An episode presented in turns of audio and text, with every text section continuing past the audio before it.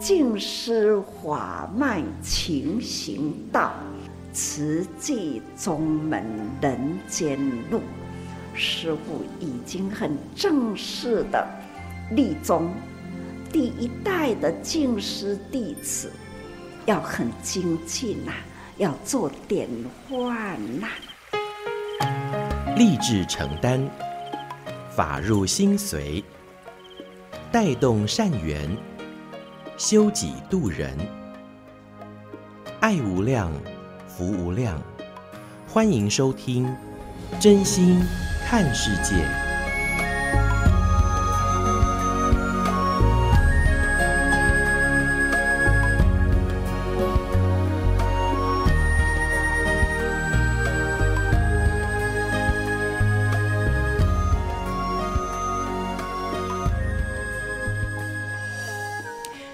们所有听众朋友一起加入今天真心看世界的节目，我是金霞。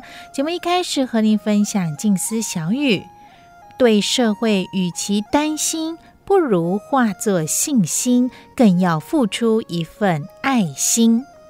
每一回上人行脚到了中部地区，就会带着大家一起来回忆、记起过去的那份感动，那一念的初衷，也来盘点生命的价值。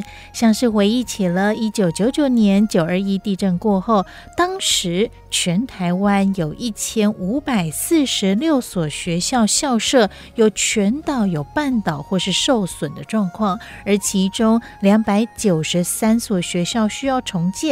那经过教育部认可，慈济认养原建五十一所学校。那慈济志工不单单的只是在硬体建筑上，大家付出一份的心力。经过这一年又一年，随着孩子们一届接着一届接续入学毕业，当初的那份温暖的情。一直都在。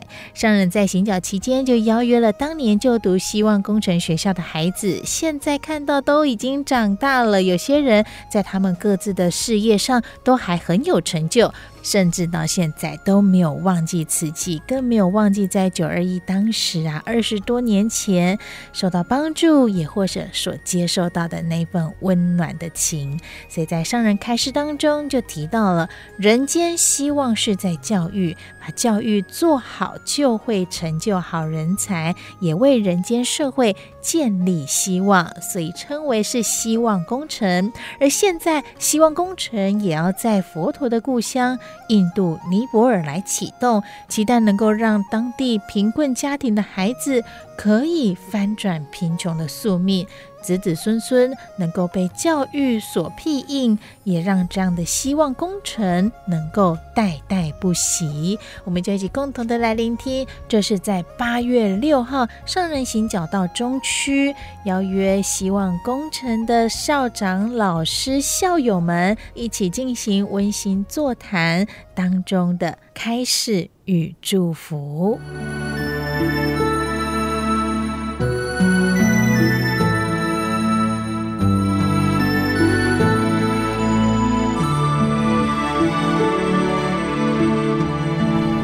时间总是呢，也是过得快了。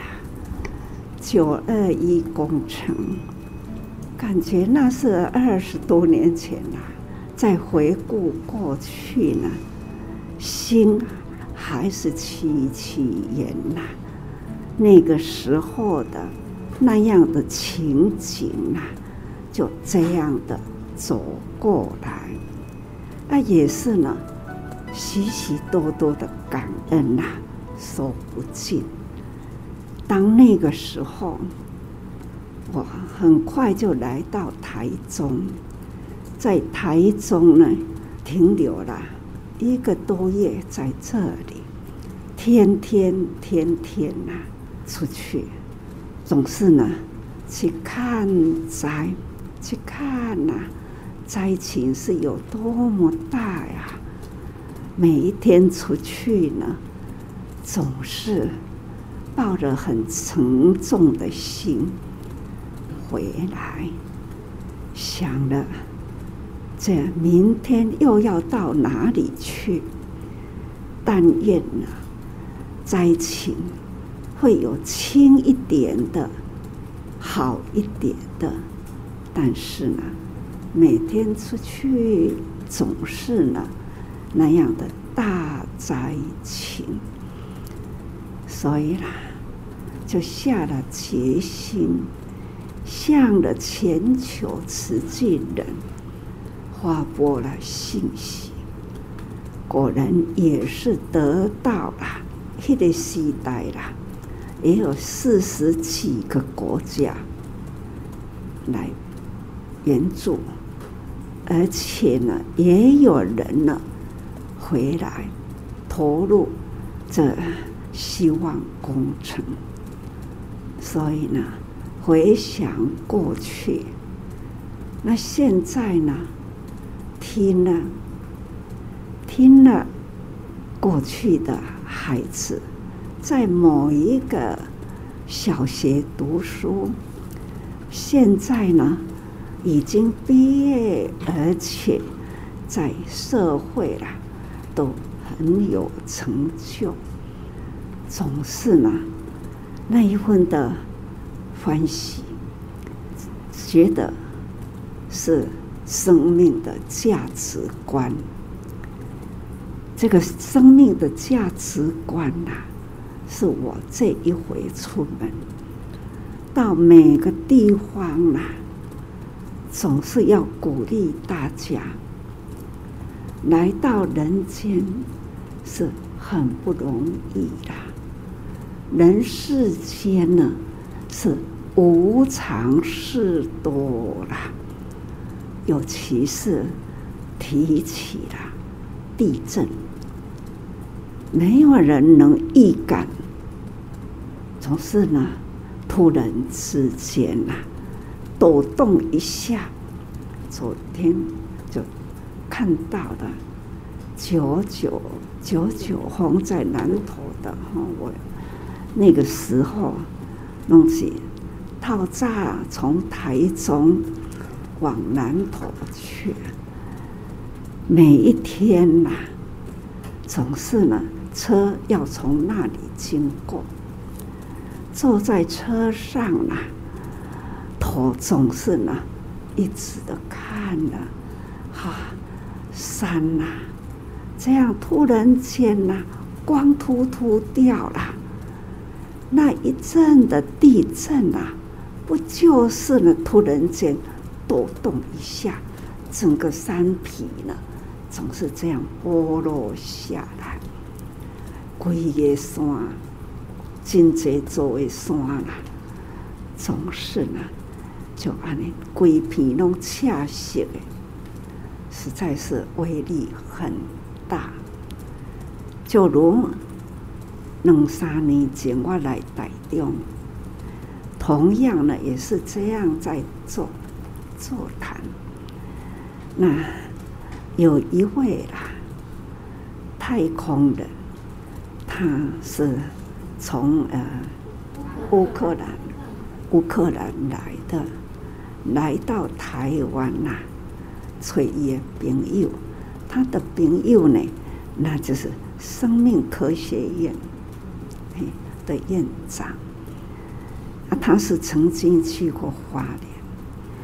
那他啊，我人在这里，我在地台中嘛，他就把他带来这里跟我见面。那我就会问他说：“你上了太空，踏步在太空的啊，有什么感觉呀？”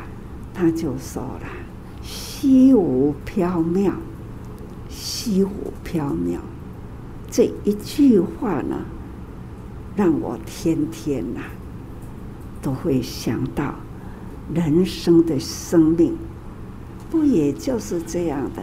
虚无缥缈吗？虽然呐、眼睛可以看到了很多，纵使呢，在这样的接触，接触有的呢，总是接触得到的是修的，是亮的，是电的，是冷的，这是真正的有接触到。那没有接触到，也接触不到，总是呢，可以用那种感觉啦。他虽然呐上了太空，同样呢，也是要脚踏脚踏了这个太空的环境，他一定也要有踏步的动作，他有踏步的动作呢，才能前进后退。所以说，记忆啦，或者是心脑啦，同样啊，也会掌控了我们的方向。这是我想的啦。虽然这一位太空人，他来台湾跟我见面，给我是这样的记忆。隔了两三年后，一两一年啊一年了，就是接到了信息，他在家乡，他有晨跑的。这个习惯，透早出去的晨跑，已经呢回到家的附近，就快到了，突然间堕落去，再也没有醒过来，那已经呢断了气了，这就是人生。看来他也试过找回记忆，快了，看的感觉。在我的记忆中啊，是这样的强壮，而且呢，踏上太空啊，看地球，总是呢，他也敌不过的这样的无常，就一生这样过去了。所以，到底世间有什么可以计较呢？最重要的要。把握现在，爱计较的是计较的现在啦。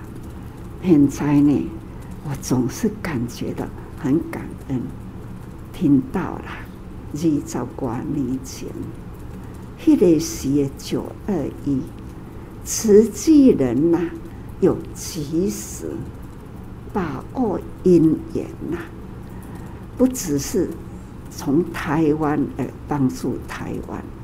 是从国际间呐，这么多的国家来支援台湾，真的是感觉很感恩。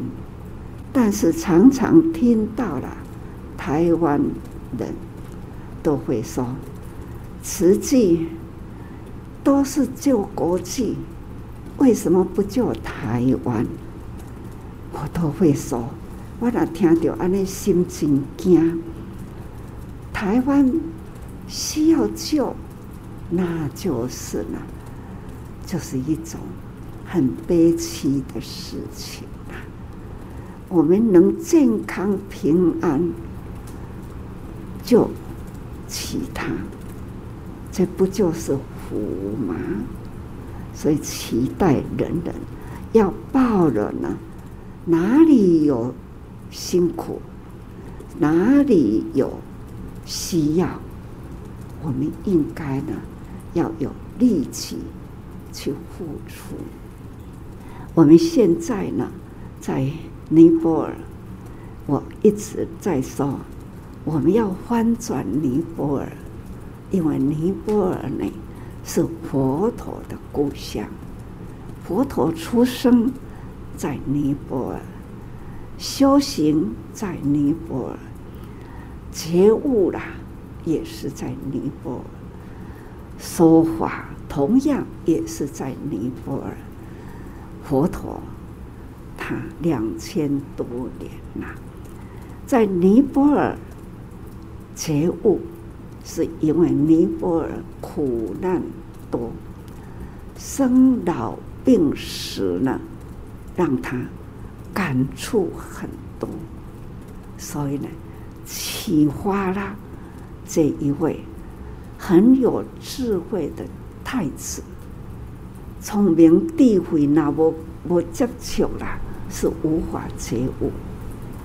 他既有聪明而智慧，他出了皇宫，在城外所看见的那样生活状况，他呢，突然间体会到了苦啊、老啊、病啊、死啦，尸体呢，没有说啊，如何好好的埋葬他，都是这样的抬的啊，压掉、更掉，往恒河边去，在那里呢，总是。有人伫咧卖茶，规个底下伫咧做生意诶，卖茶。啊，这个茶要从啥下呢？就是要烧尸体。这种情况啊，有钱的人就可以买足够的茶。那有的可以化成灰，还是呢要撒在恒河上。那有的呢，烧了，讲叫做半青色，就是无法烧到完。不过呢，还是把它呢推上了恒河里去。那恒河啦，也有孩子在那里游泳。还有呢，一大早起来，在那里呢。铁锥，总而言之呢，是那样的苦啊，生活的生态啦，实在是难以言喻啊。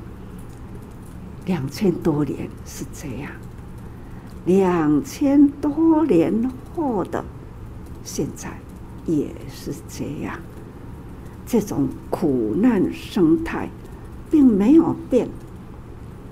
进入去乡村，因为村庄里是那样的简陋，人与牛羊是共住一个空间，人躺在地上，牛羊也跟他呢共住，这都是他们的生活。从什么时候开始？从佛陀的时代的以前，一直到现在，是那样的苦，所以说来看到了，的确心里很不忍心，更加强了为尼泊尔来付出，同样还是希望呢。希望工程为先。刚刚老师、校长们不也在提起？那个时候，慈济走入了南投中部里，第一个想到的总是教育，如何安顿孩子能继续读书，先该起帐篷。先改简易屋的学校，一直到了把学校啦，拢总起几十个哈，五十几个学校，每一座学校呢，都是呢很健康，造型都是很美，故意帮他呢人字形的，就是不希望呢再被违建。总是呢，这样，这上面就不会再被违建上去，都让它呢很巩固的。所以我也在那起起来时啦，跟建筑师说，假如再有地震，是要往我们的房屋里躲地震，因为呢，在外靠，也许呢土地会裂开，那。我们的学校在盖的是将土地开始把钢构迄学校出来都是钢构的，很健全，所以我就说，那个有地震、强震啊，应该是爱跑进里面，那最安全。何况墙壁，何况梁呢？这都是很巩固的建设。总是大家感恩所有的中部啦，还有北部，回忆到了那个时候，大队长、中队长都领了他们的团队，北中南都是把人力。集中在这里，所以说，起码呢，那是要去南岛啦，沿路安尼过，总是还会看看啊，这就是慈济的学校，在路上呢，高速公路上还可以看到了，还是美，还是呢，很有人文。所以啊，感恩事多了，都是人力付出，有人都有力啦。钱伫多位，我唔知啦。不过我知道爱心在哪里，只要有爱心，就有力量。感恩事很多啊，真欢喜看到现在的校长。啊，期待啦！希望人间的希望是在教育，校长、老师尽心力啦，把教育做得好，教育的好，就会成就好人才，才能为人间社会呢啊建立起了希望，这叫做。希望工程哈，哈，大家人代代不息啦。恁的子孙呢，也是为被教育所庇荫的。总是呢，大家用心付出，这个在爱的历史哈。时光会过去啊，好，我们的脚地呢，所踏的这一片土地。爱心的人呢，让他巩固起来。我们现在要期待，就是气候，气候要如何能风调雨顺啊？唯有呢，人人的虔诚，孩子要教育他们，用爱啦来呵护地球，不要呢去做。破坏哈，那这的教育一旦好，未来的孩子，现在的年轻人都要懂得如何爱护大地，要从爱护人开始。所以，一个“爱”字呢，是最健康而安全的。感恩呐、啊，校长还有老师们，更感恩。慈济人哦，祝福大家平安。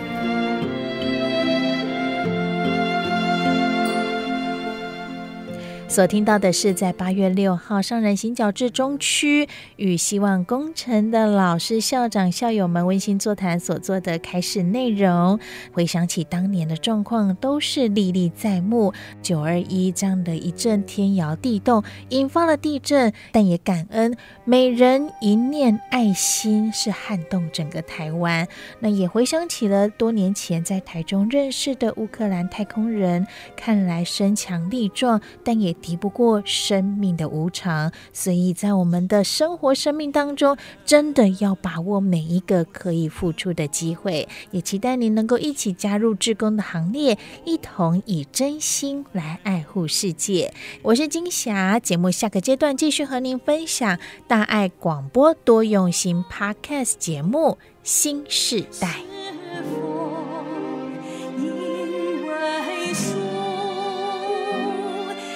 温馨。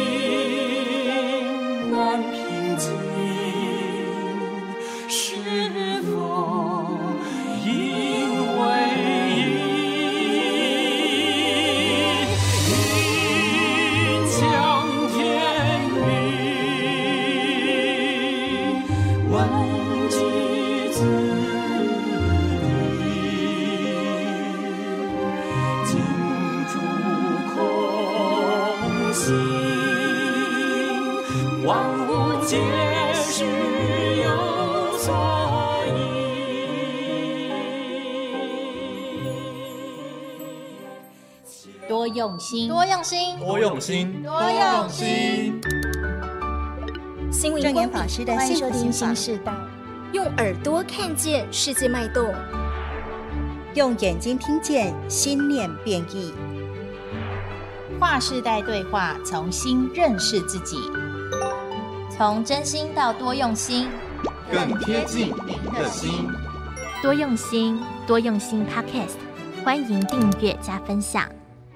新世代聊心事，聆听你我心里的想法。我是金霞，在生活当中跟人相处，你会好好说话，好好的跟人聊天吗？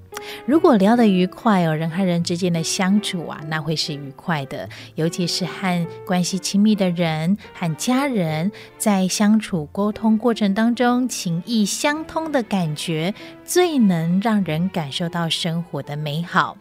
不过啊，偏偏关系亲密的人越是容易产生摩擦，越理解却也越难沟通。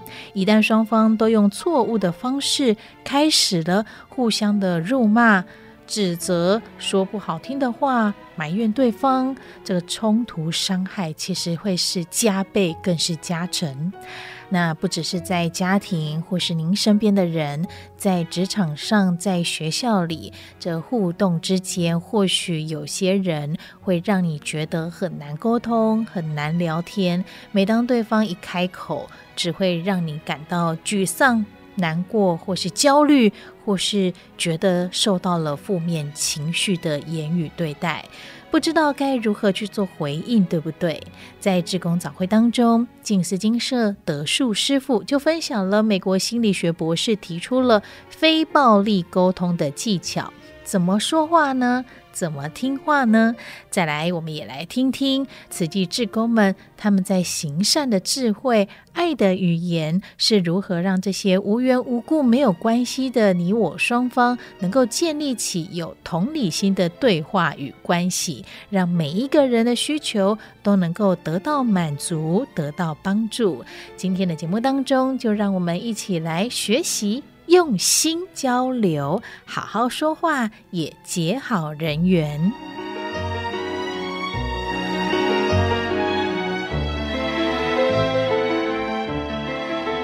我有两个新年的心愿，其中一个就是我希望能够培养谦虚的心，第二个就是我希望能够培养同理心。因为有一颗谦虚的心和同理心，在做人做事方面就会比较圆融了。我其实找到一个非常好的方法，在日常生活当中，就可以在与人互动的时候培养同理心。那这个方法呢，叫做非暴力沟通。这个方法我在两年多前的志工早会就有分享过，只是那时候只是觉得说，诶，这种方式跟人家沟通非常好。但是呢，我那时候并没有呃很仔细的去探讨里面的他的精神理念，还有他的背后为什么这位呃卢森堡博士他会想出这个方式。那这一次呢，我就想到说我要来培养这个同理心，忽然就想到说，诶，这个方方法不错，所以后来我就花了不少的时间去真正去多了解一下这个呃非暴力沟通。他是一位美国的心理学家，叫卢森堡博士，他发展出来的。他是犹太人，那小时候的成长背景就是，嗯，都是种族歧视，那时候很严重，所以他是在种族歧视的氛围之下长大的。那他小学的时候放学回家，每天都会被其他的小孩子欺负。啊，甚至呢，呃，有些旁观者看到他被揍，反而是很开心哦。那他有一个叔叔，呃，每天下班都会到他家里来照顾他的祖母，然后就帮他呃盥洗啊，就是照顾他的身体。那他的叔叔脸上永远都是带着笑容，在服侍他的祖母，所以这就让。那个卢森堡感到很困惑，就说：“诶，为什么同样都是笑容，有些人看到人被揍就会很开心，但是有些人就是带着微笑去照顾别人？”那长大之后呢，他就想要了解为什么，他就去读心理学，但是呢就没有找到答案。后来他花了一年的时间去研究不同的宗教，然后呢他就发现说，每个宗教讲的都是爱。都是讲的都是慈悲，所以呢，他从以爱为出发点，他就发展出了这一套非暴力沟通的这个方法，还有一个原则哦。然后他还到处去演讲，还要主持工作坊，去教人怎么样在让他们的个人生活里面可以活得更和谐、更美好。那他还有以和平使者的身份，到这些有冲突的国家，比如说去中东啊，或者是去非洲这些国家去调解他们的纠纷。我先分享一个故事，来显示出这个非暴力沟通它的效果。那这是一位呃学员，他在上这个非暴力沟通的课哦，然后他也在分享他的经验，他被抢劫的经验。有一天晚上，他在回家的路上。他要去车站，然后忽然间有一个很高的男子，就是不知道从哪里出现了，就把他推向墙壁，然后就跟他讲说：“把你的钱给我。”那这个学员他就忽然就想到说，他的朋友上个礼拜也是被抢劫，然后他有试着去逃跑，但是呢，他的头就被一个很尖的物品打打中了。然后流血，被救护车送到医院，那，所以他就想到他的朋友，然后他就非常非常害怕。然后那个歹徒就一直说：“把你的钱给我。”然后这个学员呢，他就忽然就想起说：“哎，这个非暴力课程，这个沟通方式，他就跟歹徒说：‘你需要我的钱是吗？’然后歹徒就问他说：‘你不怕吗？’他就回答说：‘我很害怕，我害怕到双脚发抖，然后根本都站不住。’呃，你需要我的钱是吗？”然后歹徒就说：“不要说话，把钱给我就好了。”然后那个学员就说：“我很害怕，但是我想帮助你。”然后歹徒听了就说：“把钱给我，我需要用钱来买食物吃。”然后这个学员听到了之后，当下他就起了那个悲悯心，他就想说：“啊，这个人满足最基本的食物需求都没有。”然后那时候当下他就不认为说他他被抢了，所以他就从口袋里面拿出了九个英镑。然后就跟歹徒说：“我希望这些钱能够满足你对营养的需求。”然后歹徒又问他说：“你难道不害怕吗？”然后这个学员就回答说：“我当然很害怕，但是我也很担心。”那歹徒就问他说：“你担心什么？”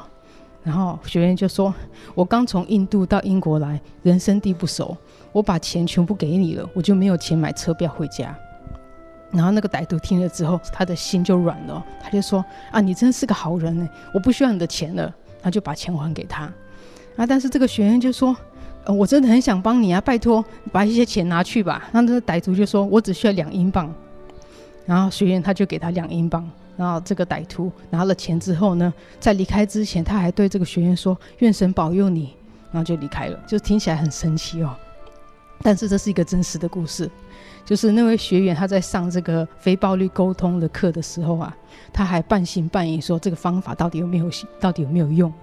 结果经过了这次抢劫之后呢，他就把他这个使用非暴力沟通的方式，还化解抢劫的经验就说出来跟大家分享。那所以呃，这个卢森堡博士他就是相信说，虽然说世界上有暴力存在，但是宗教所讲的爱。或者是慈悲，的确是存在于人的本性当中哦，而且付出是人类的天性。就像刚刚那个故事，就是歹徒他也有爱心。当他听到说那个学员他没有钱买车票回家的时候，他就把钱还给他了。那那个学员他听到歹徒没有食物吃，那他也很愿意把他的钱给这个歹徒。那在互相的。呃，互动过程当中，彼此就是为对方着想，所以呢，这个钱就让来让去了。那最后就是两个人把这个九英镑分了，一个得到两英镑，另外一个得到七个英镑。那所以这个卢森堡博士他发展出来这个非暴力沟通的方法，就是透过某种沟通的技巧，让人与人之间彼此能够真实心意相通，然后要建立友爱，互相帮助。而且这个帮助是，呃，他的动机是出自于慈悲心，啊，很甘愿的为对方付出。呃，非暴力沟通的谈话方式，它是用一种很新的思考的模式来与人交谈。它注重的就是人的感受还有需求。那在沟通当当中，就是一定要用同理心。每个人活在这世界上都有需求，从很基本的食衣住行到心灵的需求，比如说我们需要被信任。被理解，然后有自由、尊重等等，那一个社会的运作也是透过各种各行各业互相帮助来满足人类的需求。所以卢森堡博士就认为说，人类所有的行为都是为了满足需要的的尝试。那人与人之间的疏离甚至仇恨，都是源自于彼此的需求遭到忽视或者是抵触。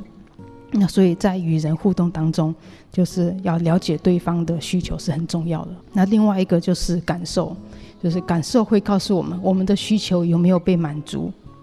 如果说我们的需求有被满足，那我们就会有这个开心愉快的情绪；如果我们的需求没有被满足，那我们就会有负面的情绪，比如说受伤了、害怕、气愤等等哦。像刚刚那个抢劫的故事，那个学员他需要的是安全感。当他这个对这个安全感的需求没有被满足的时候，他感到的就是害怕。那所以在使用非暴力沟通，就是要学会去嗯、了解自己的感受，也要去试着体会别人的感受。那能够体会别人的感受，其实就是在培养我们的同理心了。所以他刚刚的这个原则就是了解别人的感受和需求，听起来好像是很容易做到的事情哦。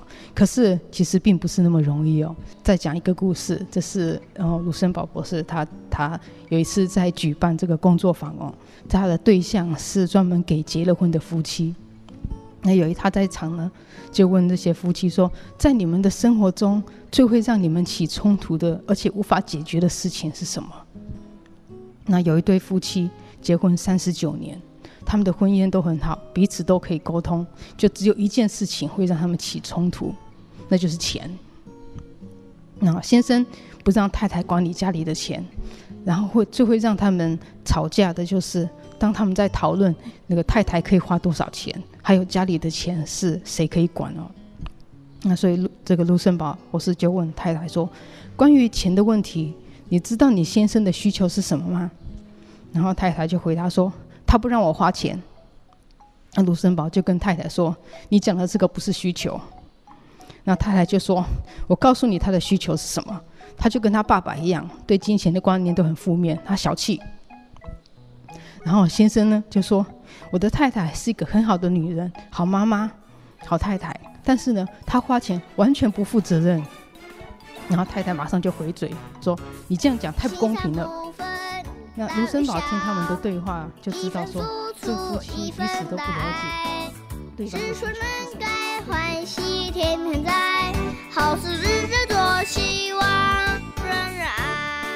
真心看世界，Fit 多用心。新时代完整内容，欢迎您能够上我们多用心 Podcast，耳朵的多，多用心来搜寻我们，加入我们，更帮我们多多分享出去。而节目连接网址会附在说明栏，点选就能加入我们哦。随时随地想听就听，多用心 Podcast。真心看世界，我是金霞，我们下回空中见。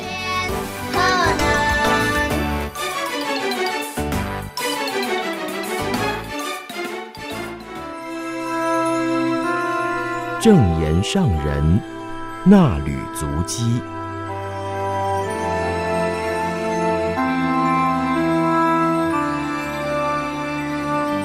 欢迎您共同进入正言上人衲履足迹单元，我是嘉玲。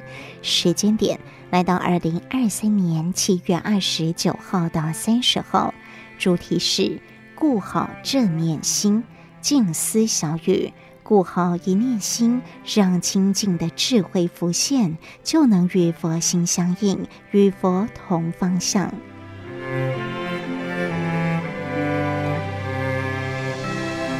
栽培人才，留住人才。七月二十九号，在大林慈济医院职工宿舍佛堂，与院内主管同仁、台南区慈诚委员、社区职工座谈。上神感恩各地慈济医院照顾患病的慈济人，多位资深的师兄师姐是跟着师父一路建立四大置业，尤其医疗置业在这三十多年来，不知抢救回多少宝贵的生命。曾经有企业家表达感恩，自己病倒时是慈济医院团队把他抢救回来，让他以健康的身体做事业，也投入慈济做职业。从慈济的病人变成慈济人，也有慈济照顾户的孩子，或是新雅奖学金的得主。过去因为家庭经济困难而没有办法升学，得到慈济帮助，一路栽培孩子上大学、研究所，直到他们出社会，现在事业成功。上人说：“我觉得很欣慰，也很庆幸，当初起了一念心做慈善，接着建医院、盖学校，慈济设立护专医学院，是为医疗志业栽培人才，所以栽培出来的人才大多归入慈善与医疗置业，慈济留得住人才，这是让我最欢喜的。”喜见多位慈大、慈科大毕业校友，已经在大林慈院服务二十多年，或是从台南慈济中小学创校开学，就已经在学校任职。有的同仁来到大林或到慈济学校服务以后成家，夫妻俩都在置业铁任职，孩子就读大爱幼儿园，感觉很温馨。上人说，虽然年轻时很辛苦，抓紧时间与时间赛跑，在四十年内完成四大置业的建设，走过起步时的艰辛。现在看到志工、置业体同仁都很贴心，并且共同推动置业从台湾走向国际。如新马慈济人到尼泊尔付出，代替师父圆满回馈佛陀故乡的心愿，很感动，很感恩，也感到。此生无悔。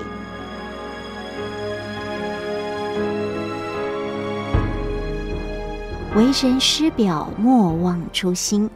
云嘉地区教育功能团队慈少班、亲子班学员前来大林慈济医院志工宿舍佛堂与上神座谈。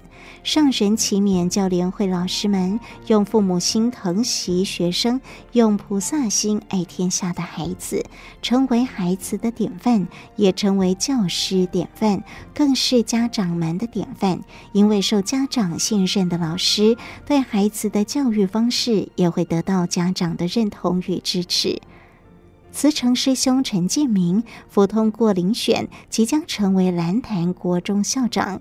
上人欢喜地说：“最近看到多位教联会老师成为校长，总是对他们说：莫忘初心，不要忘记最初决定要当老师的那一念心，莫让当时的热忱消退。校长要多关心老师，和老师一起建立、巩固良好的校风。”上人说：“你们在学校任职时，给予学生很正确的方向，即使退休，还是可以发挥教育良能，发挥生命价值。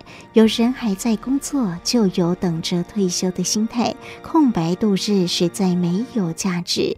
我们要当无价老师，价值无法计算。盘点以后，对自己觉得满意，别人也很赞赏。”上人说：“我们过去做得很好，就要持续精进，否则停顿下来，无名一起，也许把握不住正确方向。所以要时时与好人在一起。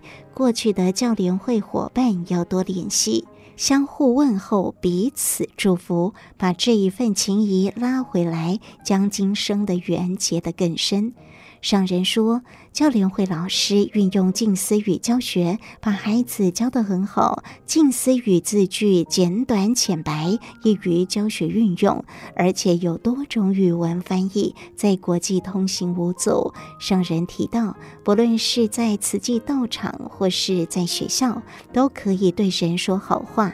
并且带动人行好事，虽然是对孩子的教育，也可以影响家长，不分年龄、社会地位，共同付出爱的能量。上人说：“真理千古不变，好话好的教育方法要不断运用。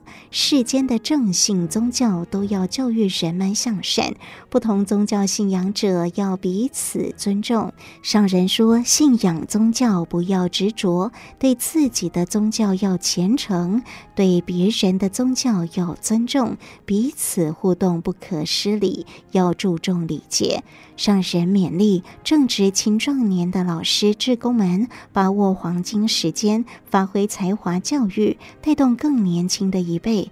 退休老师也要继续陪伴大家，把慈济老师的精神与教育方法传承给年轻人，让世世代代都有净化人心与造福人间的安定力量。人生滋味甘甜苦涩。七月三十号，台南区法医团队与慈济家庭第二代前来大林慈济医院与上人座谈，分享人生经历、投入慈济的心路历程，以及参与金藏演绎的心得感想。上人说，每一位的故事都很令人感动，足以启发人心，是很有价值的人生。反思自己的人生因缘很殊胜，出家修行并非逃脱人生责任，而是要让自己对生命、对人间有用。脱离家庭是为了解开牵挂，而能为人间全然奉献。上人说，出家修行不是自我了脱生死，做个自了汉。既然从佛法中找到了这一条正确的道路，就要呼唤大家一起来走菩萨道。上人说，受戒之前皈依导师，得到导师为佛教、为众生的叮咛，这就是自己一生的方向。不过刚开始还不清楚该怎么么做，后来就有因缘让自己决定开始做慈善。上人说，因缘要从来到花莲以后，住在许聪明老居士家，而后以许老居士为师，落法现出家相，一直到受戒回来入住小木屋讲起。上人说道：许老居士家中楼上有一个很庄严的佛堂，那一段时间住在他那里修行，感觉就像在寺院里，因为他们夫妻俩很守戒律，而且许老居士的。高望重是一位很有风度的长者。直到受戒的时间快到了，他帮我介绍到台北菩提讲堂停留一段时间，准备到戒场。上人说，刚到戒场，因为资格不符，决定回花莲。临走时，因为想请购太虚大师全书，而到会日讲堂，也因此被应顺导师为师。当时戒场已封，导师写了一张介绍函，让自己顺利进场受戒。还记得是被安排在第二十四班，而且是班长，负责第二十四班的所有事务。三十二天后受戒完成，又回到花莲，在许聪明老居士安排下住在小木屋。而后台风来袭，一阵风雨让自己走出小木屋。上人谈到，刮大风时，我会离开小木屋跑出来，手中还拿着西方三圣，就是我这六个月来礼拜的佛像。当时东部电力公司副处长的妈妈平惠勇知道我一个人要住进小木屋，就发心住在普明寺旁边的木屋照顾我。我们在那里也差不多相处半年以上了。直到那一阵台风来，我从小木屋跑出来，电力公司副处长派车要来接他妈妈回去避风，他坚持要把我带出去，所以我就搭车离开了小木屋，到徐老居士家。台风过后，二三位老人家都叫我不要再回去了，但我坚持回小木屋。当我看到小木屋安然度过台风，真的很感动。因为我要出来的时候，一阵风把小篱笆吹得往南倾，觉得台风可能会把小木屋吹垮。没想到我再回去的时候，小木屋安然无恙，而且回南风又把篱笆挪正了。上神谈到，徐老居士的同修徐黄美玉老太太看了就说：“人家不允许你在这里住，但是天就是要你在这里住。”我听了觉得话中有话，就追问他：“谁不允许我在这里住呢？”他说：“是这里的管理委员。”徐老居士认为有修行人在这里是好事，所以没有征求管理委员会的同意，就在田中央盖小木屋，让我住了足足六个月。我听老菩萨说，管理委员有意见，从此开始我就不再走入小木屋，而借住普明寺旁边那间大木屋。我一直思考，师父只告诉我为佛教为众生，当时还不知从何做起。后来慈善寺想请我去讲《地藏经》，从徐老居士家只要走几步路就到了。我用三天讲完《地藏经》，后来英姑娘刘桂英又来到徐老居士家，邀请我继续讲解《地藏经》与《药师经》。我想，既然要有一段时间在慈善寺讲解经典，不如就到慈善寺安丹。在慈善寺期间，度了几位弟子，包括慈师父、荣师父等人，因缘就在花莲固定下来。现在的静思精舍已经有两百多位修行者，大家以佛心为己心，以师智为己智，老实修行，而且耐劳耐苦，自食其力，倒也过得很安稳。我们做过二十多种手工，直到做豆圆粉，就往这个方向去发展。精舍会做豆圆粉，也是因为我年轻时身体不好。台中洪师傅、达洪法师看我常掉点滴，建议我吃五谷粉、豆圆粉补充营养。后来常住就自己做，回顾过去，觉得人生很有滋味，甘甜苦涩都有过。上人说，从小木屋走出来以后，随着因缘，面对不同的人与事，福缘也不断累积。尤其是开始做慈济以后，在人间结的缘越来越开阔。现在全球有几十个国家地区有慈济人做师父想做的事，在世界各地救助苦难人，让自己时时感恩，但也时时挂念慈济人的安危。上人说：“我的身心牵挂的是大乾坤，哪里有气候异常造成什么灾难？这是我现在心中常有的提问。我也常挂念人心，人心的无明偏向，要用佛法净化与导正。”上人说：“学佛修行，不能脱离人群，而身在人群中，彼此互动不能缺少礼，有礼才有礼，人们以礼相待。”道理存在人心，行为就不会偏差。上人常教大家要顾好正念心，正念心与道理相会，就是清净的佛心本性相应。佛意义为觉者，有觉悟的智慧。大家从凡夫地学佛，就要不断去除无明迷茫，调整到与佛同方向，直到回归与佛相同的清净智慧，实在不简单。而慈济人很有福，从起步就先把人生的方向调整好，力行菩萨道，一步一脚印，踏得很稳，在菩萨道上勇猛精进。上人说，现在的人间很需要你我他共同发心出力。我们照顾好别人的道心，更要照顾好自己的心，彼此勉励。只要掌握正确方向，对世间、对人群有益的事，就要努力做到。如果只想自己修行，而不关心世间众生，这不算精进。修行要以利益众生为方向。以上正言上人那履足迹，为您攻读自二零二三年九月号《慈济月刊》第六百八十二期，感恩您的收听。